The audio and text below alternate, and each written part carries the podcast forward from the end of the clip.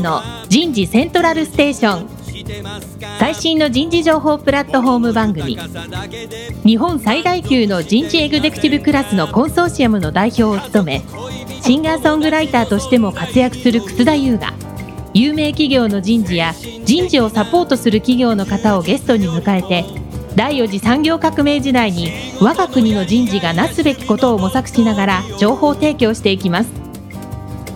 この番組は株式会社アイプラグタレンタ株式会社株式会社ファーストキャリア株式会社 AW ステージの提供でお送りいたします日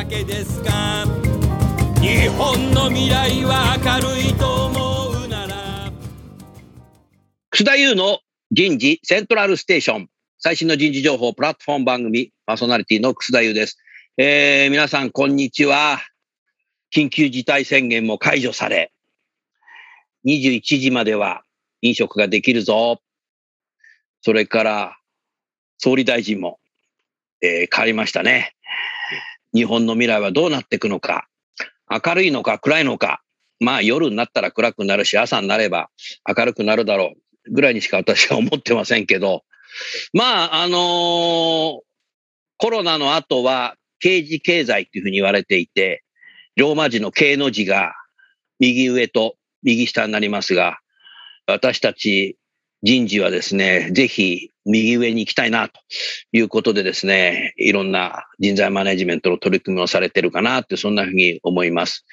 すごく成長してる企業と、かなりビジネスがこうやばくなってるね、企業がありますし、リスナーの皆さんはどっちの方に向かっていらっしゃるんでしょうかね。えーあまりにも45万人か50万人ぐらい聞いてるんで、一人一人に聞く機会はございませんけども、まあ、ぜひですね、やはりこの DX だとか、SDGs だとか、あいろんなことが新しい言葉が出てくる中で、そういう時代こそがですね、生身の人間に対して私たち人事はどうサポートできるかっていうのが、こう重要にこうなってくる時代になりますので、人事本番という時代にやっと来たかなって、そんなふうに思います。田村彩の健康ポイント。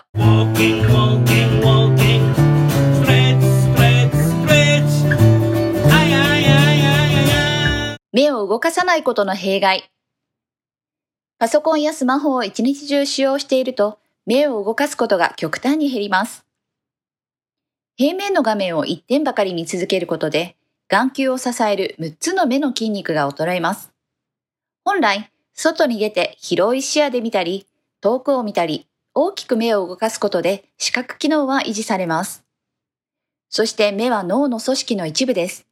目を動かさないことは脳への血流量の低下を招き、集中力が落ちたり、頭がよく回らない状態を作り出します。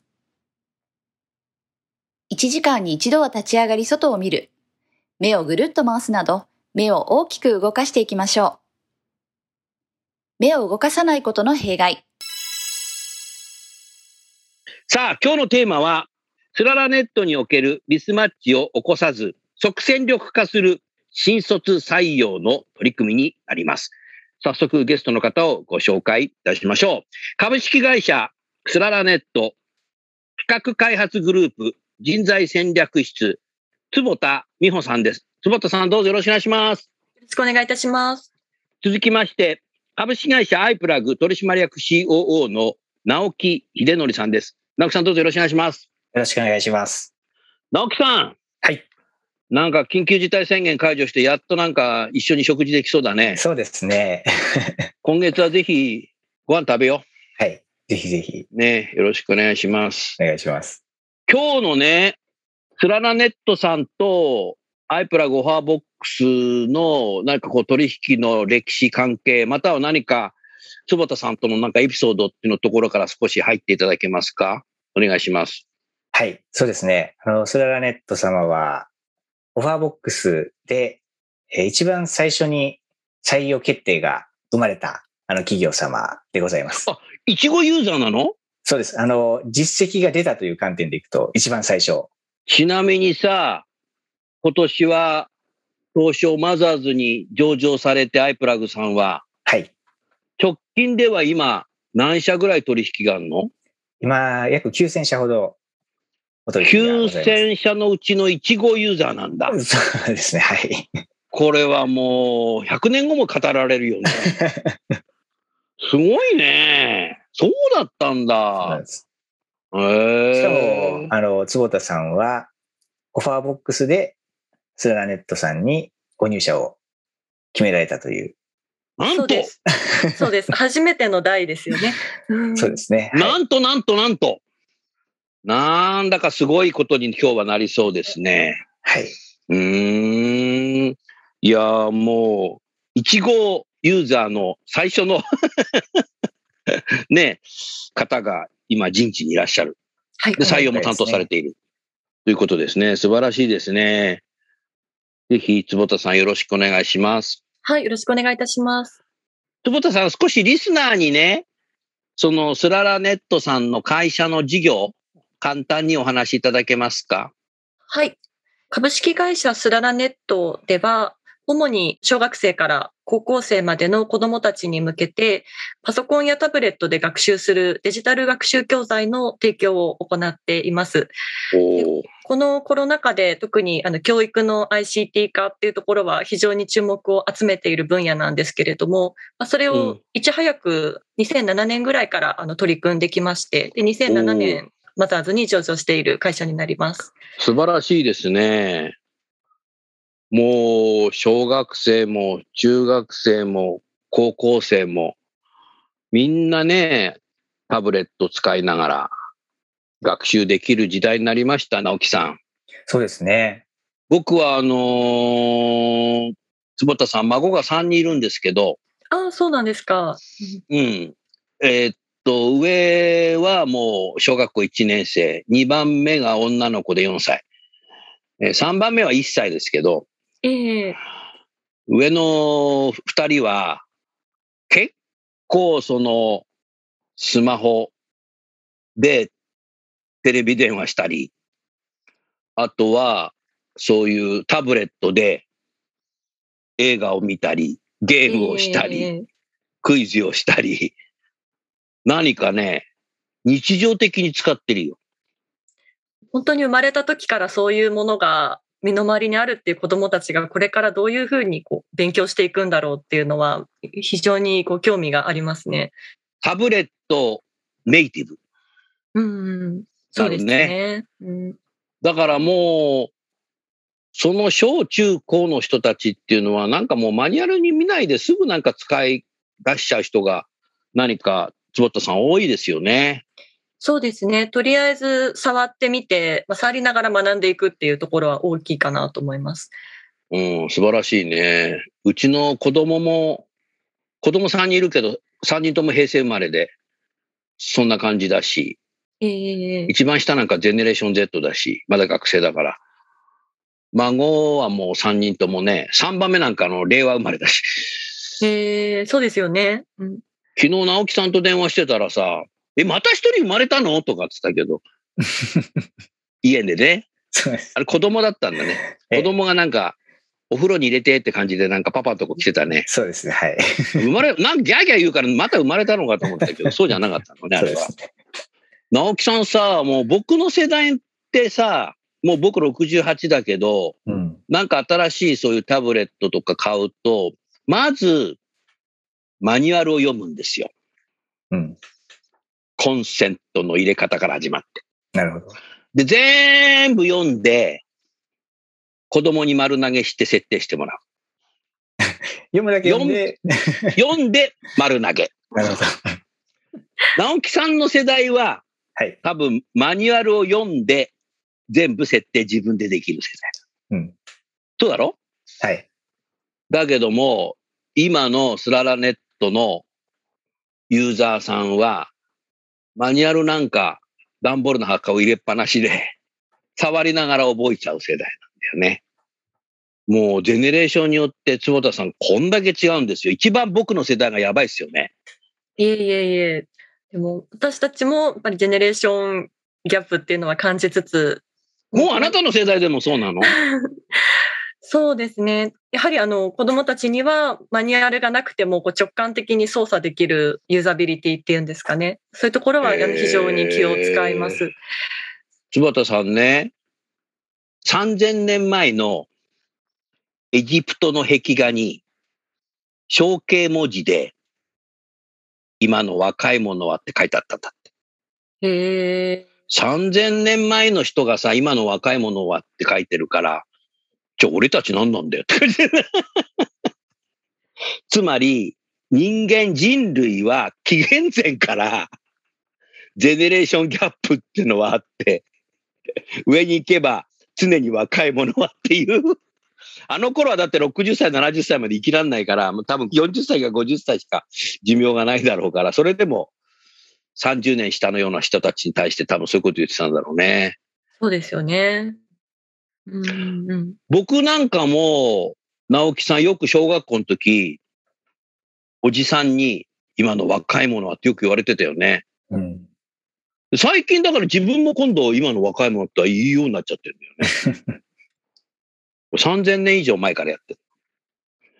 少しね、話がそれましたけども、実際に今日のテーマに入りたいと思いますけども、ミスマッチってどういう時に何か坪田さん起きそうですか？そうですね。あの、スララネットが掲げている理念が、まあ教育に変革を子どもたちに生きる力をっていうことで、まあ、事業内容としても非常にわかりやすく子どもたちのためにっていうあの社会性みたいなところはあのうん立っている理念だと思うんですけれども、うん。まあそれをあのしっかり本業としてビジネスでやっていこうと思うと、まあ、かなり実際は泥臭い仕事になるわけなんですよね。うん。でそこの学生さんたちのイメージがどうしてもこう、釣り合わないなっていうところが長年の悩みでして、理念に惹かれて入ってきた学生さんは、えっと、実際に実務になって泥臭い仕事になった時に、ちょっとこう失望してしまうというか、うん、そうなんだ。実際はこういうことなんだっていうところにすごくそのイメージギャップがあるみたいで、まあ、そこがあのミスマッチになっていたのが、あの最初の採用の課題でした。なるほどな。直樹さん、でもこういうことってよくあるよね。そうですね。よくお伺いしますね。うん。やっぱり学生は、アルバイトはしたことあるかもしれないけど、目で見えるところでしかあんまりバイトすることってないので、やはり会社のカルチャーだとか、実際取引先とどういうやり取りするのかっていうのはバイトではできない領域になるだろうから、なかなか難しいね。今でも泥臭いとおっしゃってたけども、坪田さん、綺麗なお花だけを売ってる会社もね、仕事は泥臭いよ。そうですよね。うん。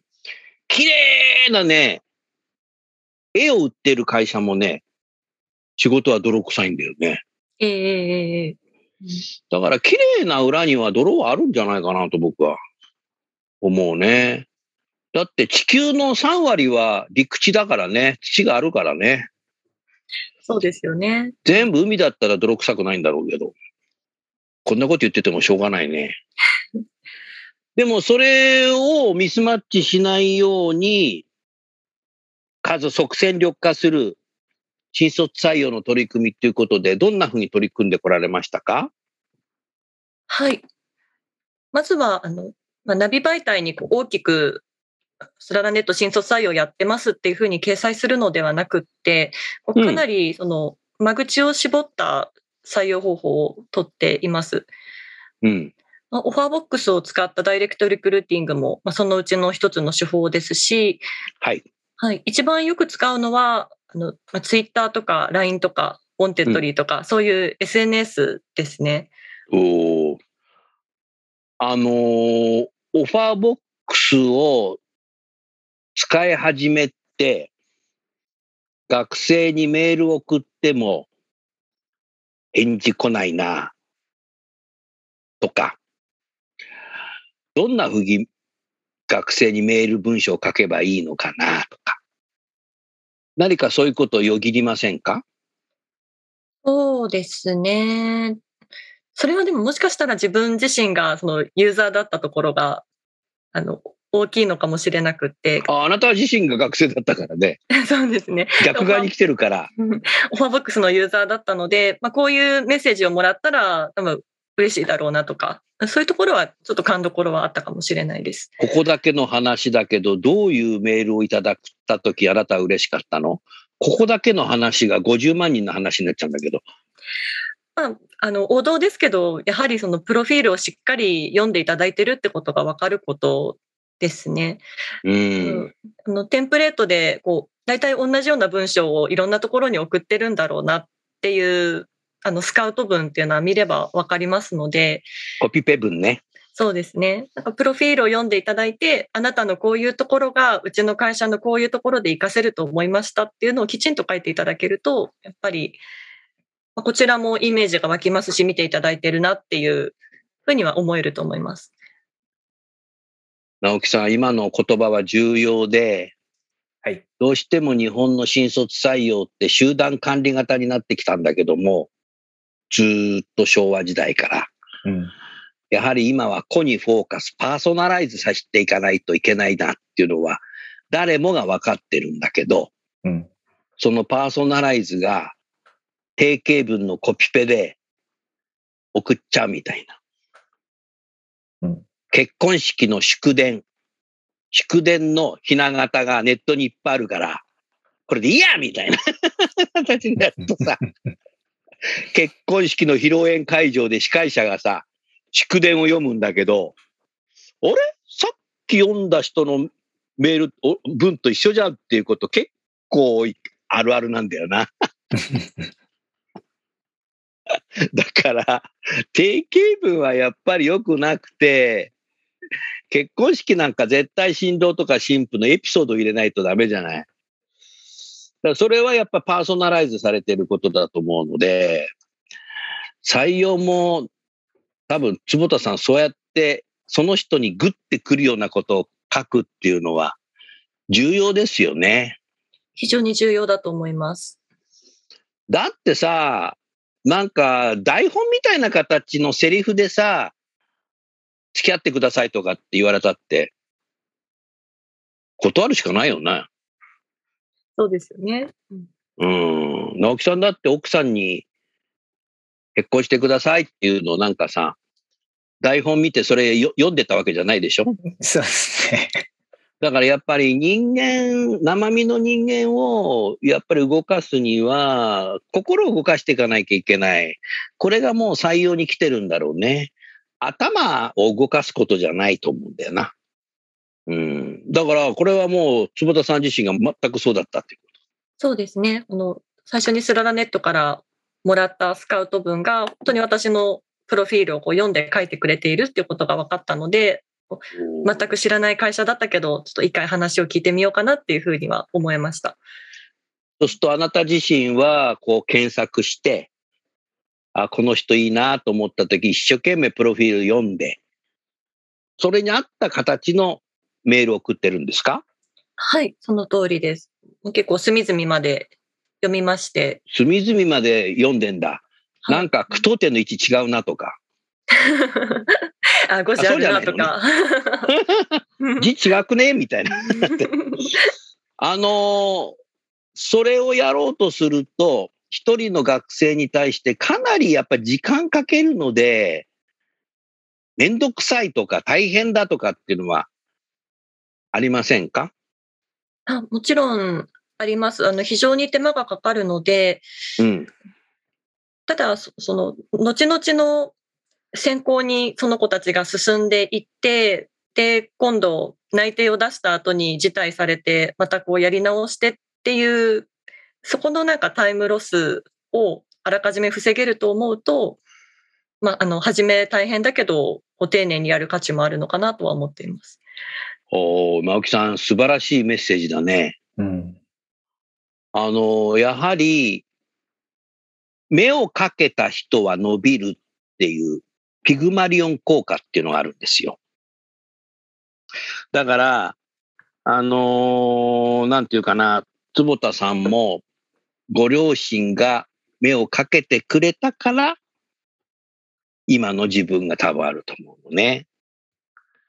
えーだからやはり一人の学生さんに目をかけるっていうのは、入社してから目をかけるっていうふうに勘違いするけども、やはり、ファーボックスで検索して、こっちがいいなと思った学生にもう目をかけるっていうのが、オンボーディングの出会いだよな。言い方変えると、もう出会った時からオンボーディングしていくっていうことなんじゃないかな。オンボーディングって日本語に翻訳するの難しいんで、私が意訳をしていますけど、寄ってたかって育てるっていああ、いいですね。う。いいだろ？はい。これ結構ね、ラジオでも言ってるし、セミナーで言ってるからね、結構でかい会社、ビール会社とかね、結構使ってるよ。社内で。ねそうそう。英語なかなか普及しないので、僕はいいろんなことを日本語に翻訳してるのはたくさんありますけど、やっぱり直樹さんも子供すごく目をかけてね、育ててると思うけど、やっぱりここが忘れがちなんだよね、直樹さん。ですね。あの菅野さんの場合は、あの、お考え方として、内定者フォローは内定後に始まるのではなくて、会った時から始まるのだっていうようなお考えを持ってやってると、あの、いうふうに伺ってるんですけども、内定承諾率もすごく高いですよね。へえ丁寧にやってるんだうね。んだからどういう考え方で、あの、どういう背景があって、そのような考え方でやってらっしゃったりするんですか？そうですね。まあ、弊社は全社員の人数が多いわけでもないですし、そこに入ってくる新卒の社員って一人一人が会社に与える影響がものすごく大きいんですよね。なるほど。なんで、その、入ってくる学生たちが、あの、スララネットのまあ働き方とか、社風とかにこう、マッチしてるっていうことも非常に、あの、大切ですし、うん。まあ、そこを理解して入ってきてくれることが大切だと思っているので、なるほどな。これ重要だね。やはりどうしてもさ、直樹さん、採用っていう仕事やってるとさ、本人は気づいてないんだろうけど、第三者、私たちが見ていると、学生を裁いてるな、みたいな。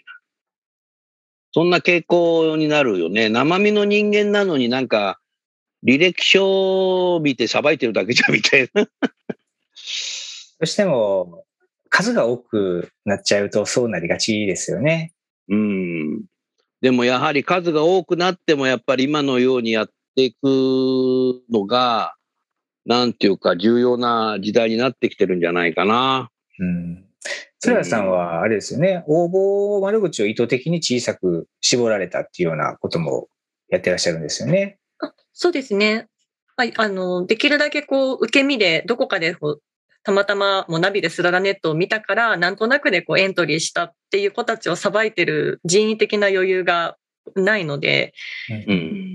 新卒採用ってメインでやってるのを今私一人で、で、プラス現場の人間が手分けして面接をしてるっていう状況ですので、まあできるだけうちのことをよく調べてきて、あ本気でもう入るつもりでエントリーしてきてほしいっていう、まあ、思いがあって、こう意図的に窓口は絞ってますね。うん。なるほどね。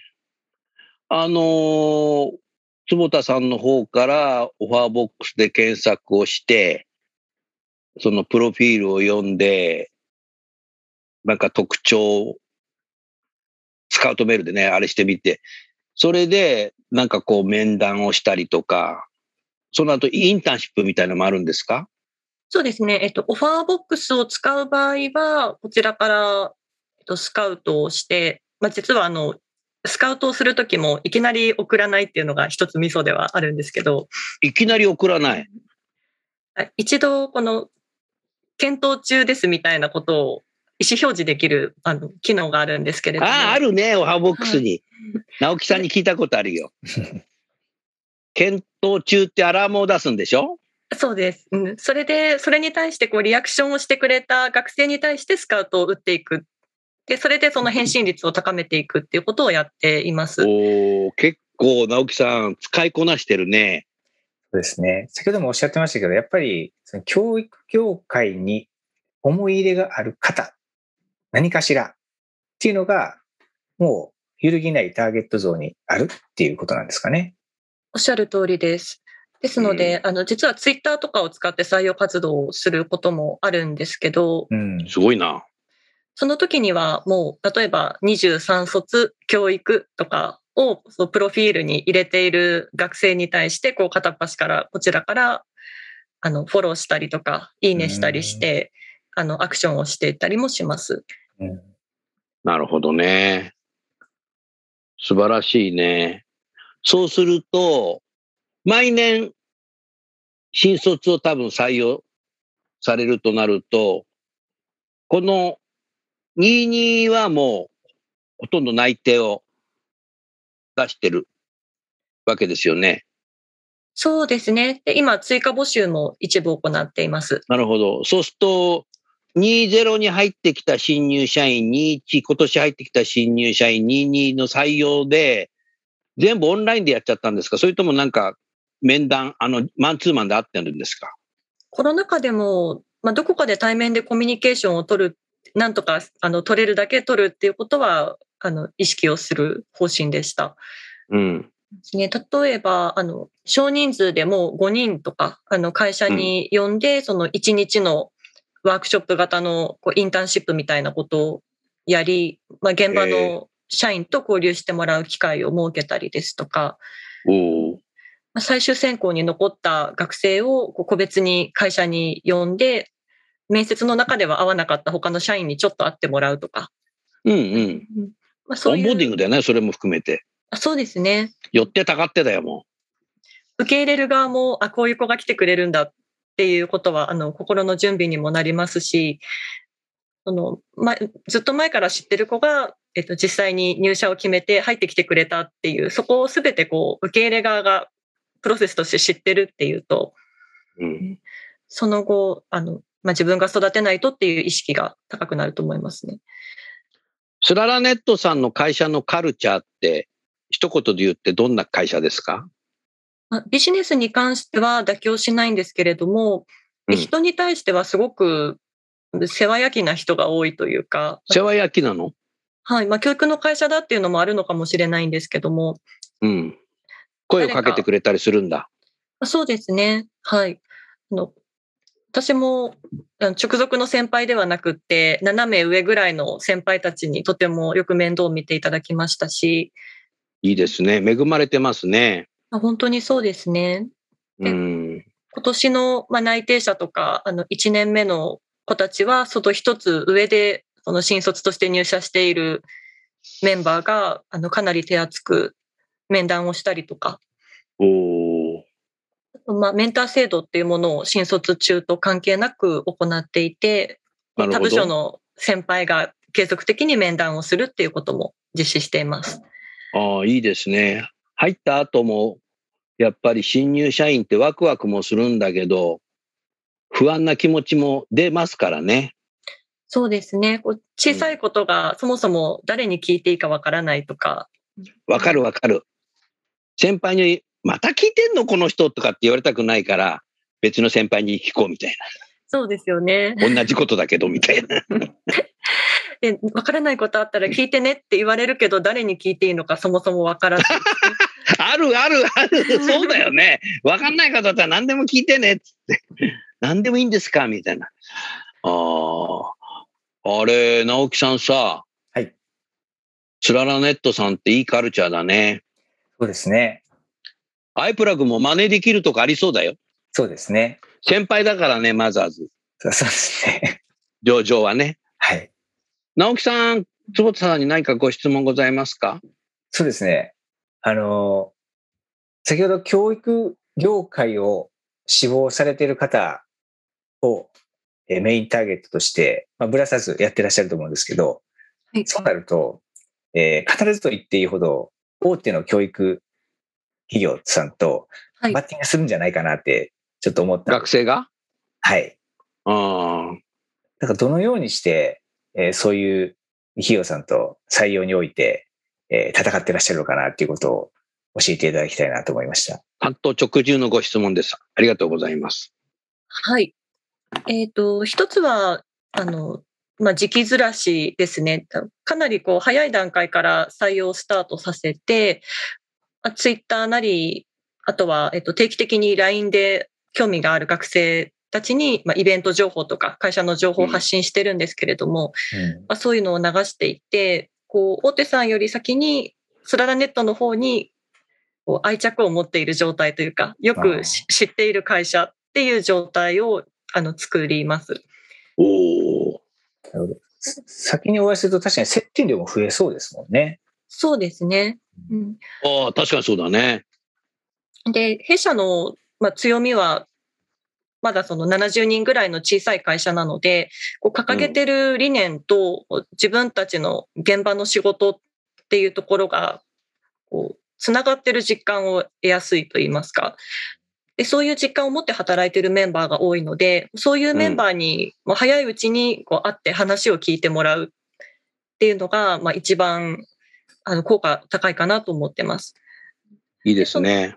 まあその後で、あの、いろんな会社説明会で他社さんのお話も聞くと思うんですけれども、まあ、そこでこう、比較検討していただいたときに、やっぱりあの、人の魅力でスララネットを第一志望にしましたみたいなことは言っていただけることもあるので、おお。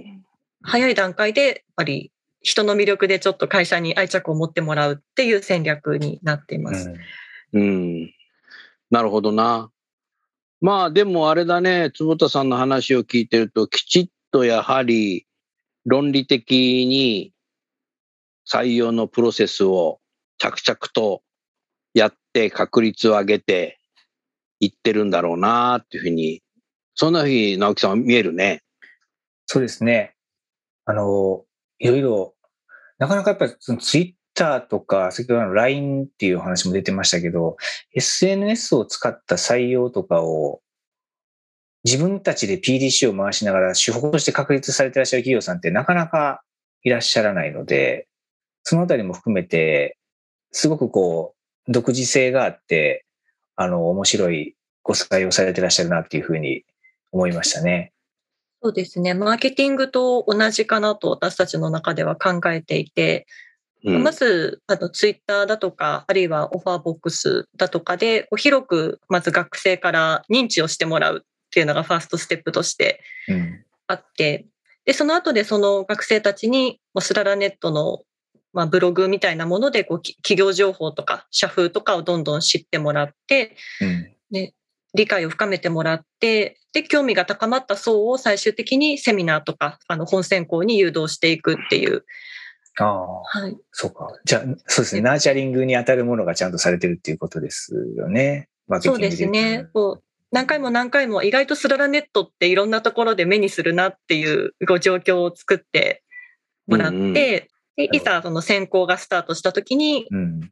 興味を持って参加してもらうっていうふうに設計していうんます。うんうん応募するときも結構、レポートをがっつり書かないといけないっていうふうにお伺いしたんですけども。そうなの、そうなんです。あの、職種別の採用を行ってるんですけれども、うん商品開発の職種の方は、えっと、エントリー時に A4 で4枚ぐらいですかね、レポートを提出していただいていて、うん。まあそれが、例えば新しい小学校の科目を提案してくださいですとか、うん。まあ、日頃からこう教育のことについてよく考えていないとなかなかこう、付け焼き場では書けないような内容になってます。なるほど。多分そういう朴な課題感を持ってたり、考えてると書けそうだね。そうですね。そういうことを考えるのがあの楽しい学生でないと、おそらく入社してからもあの辛いと思うので、うん。実際に内定したメンバーは、あのレポートを書くのがすごく楽しかったっていうふうに言ってますね。あなた自身もレ書いたの？それレポート。いえ、えっと、私の時はなかったです。なかったの？はい。じゃあ今から書いてもらおうか。今からですか？みたいな。うん。で、営業部門の方は逆に、えっと、レポートは書いてもらってないんですけれども、うん面接の中で、あの、即興でのプレゼンテーションをやってもらったりとか。へえ結構チャレンジする人が欲しいんだね。そうですね。チャレンジ意欲旺盛な人。ええええええ言われたことを粛々仕事をするタイプじゃダメなんだ。はい。あでもいいよね。そういう採用の仕方の方が、多分会社の中入った後も多分チャレンジすることができそうなので、成長するのが早いんじゃないかな、直樹さん。そうですね。どういう人に入ってきてほしいかということも明確ですし、それをしっかりと、まあ双方、あの、見極めれるようなプロセスまで落とし込まれているのが素晴らしいですよね。うん。楠田優の Human Resource Music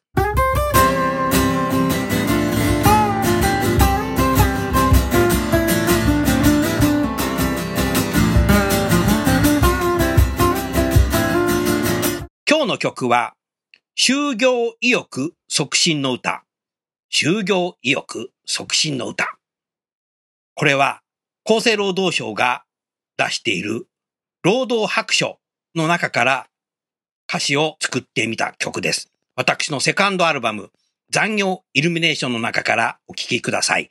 就業意欲促進の歌。 one、two、three、one、two three one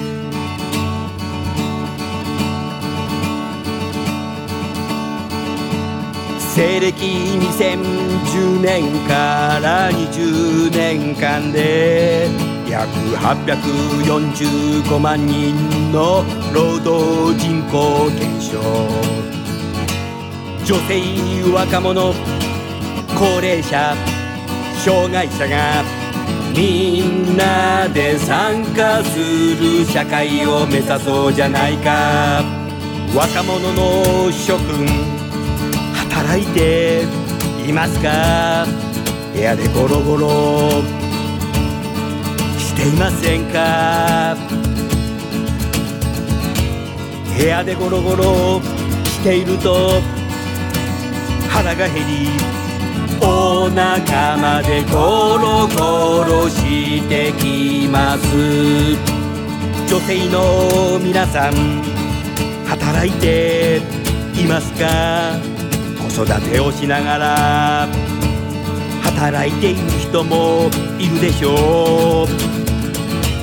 旦那さんは育児休暇取れますか？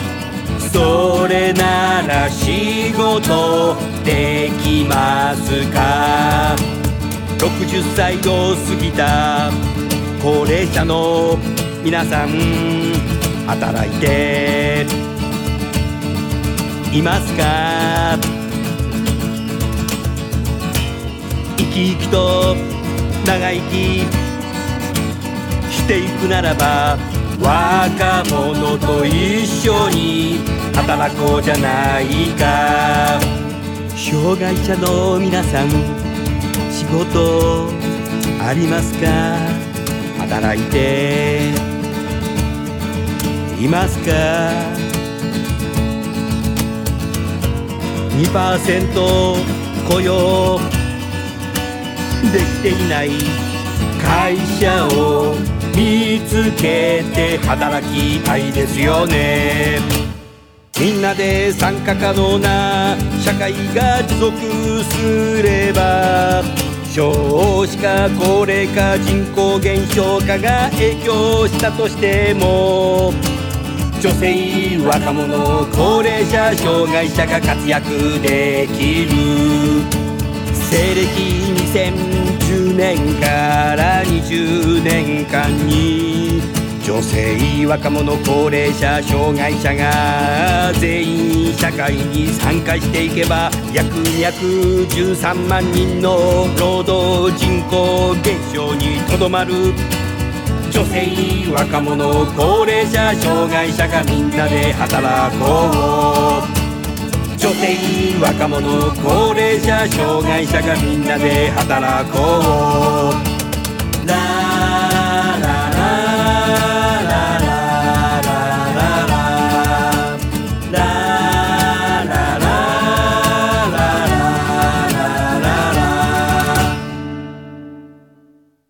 さあ、それじゃあ間もなく時間になってしまいますが、直樹さん。はい。まず直樹さん、このソララネットさんの特徴をつかんで、リスナーの方にメッセージを添えていただきたい。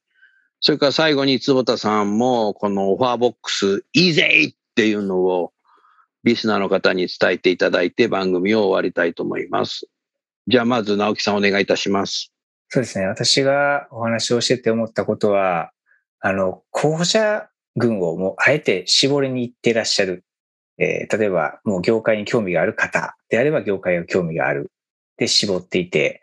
で、その絞った方々に対して、もう手厚く、もう内定フォローはあった時からだぐらいの考え方で、えーもう余裕さえながら選考前に進んで、えー進めているということと、同時にそのプロセスにおいても、えー見極めたいところが、あの、全部プロセスにちゃんと落とし込まれているっていう、なんか非常に、すごさのパーソナライズされた選考をやってらっしゃる企業様だなというふうに思いました。うん。直樹さんありがとうございました。それでは、坪田さんどうぞよろしくお願いします。はい。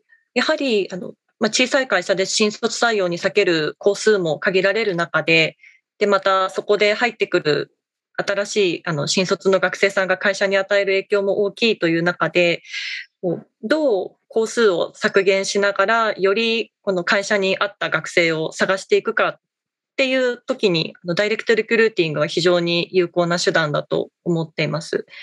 まだそんなに知名度が高い会社とは言えないですけれども、まあ、そういう会社にもこう平等にチャンスがあって、あのうまくこう学生さんたちにスカウト分でアピールをすれば、あのまずあの接点を作ることができるっていうところがとてもあのありがたいと思ってるので、ちょっとこれからも活用させていただきたいと思います。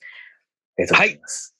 どうもありがとうございました。それでは最後にゲストの方をご紹介して番組を終わりましょう。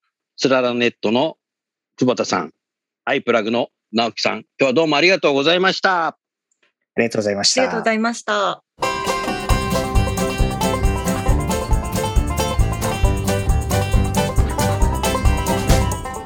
日の番組はいかがでしたか？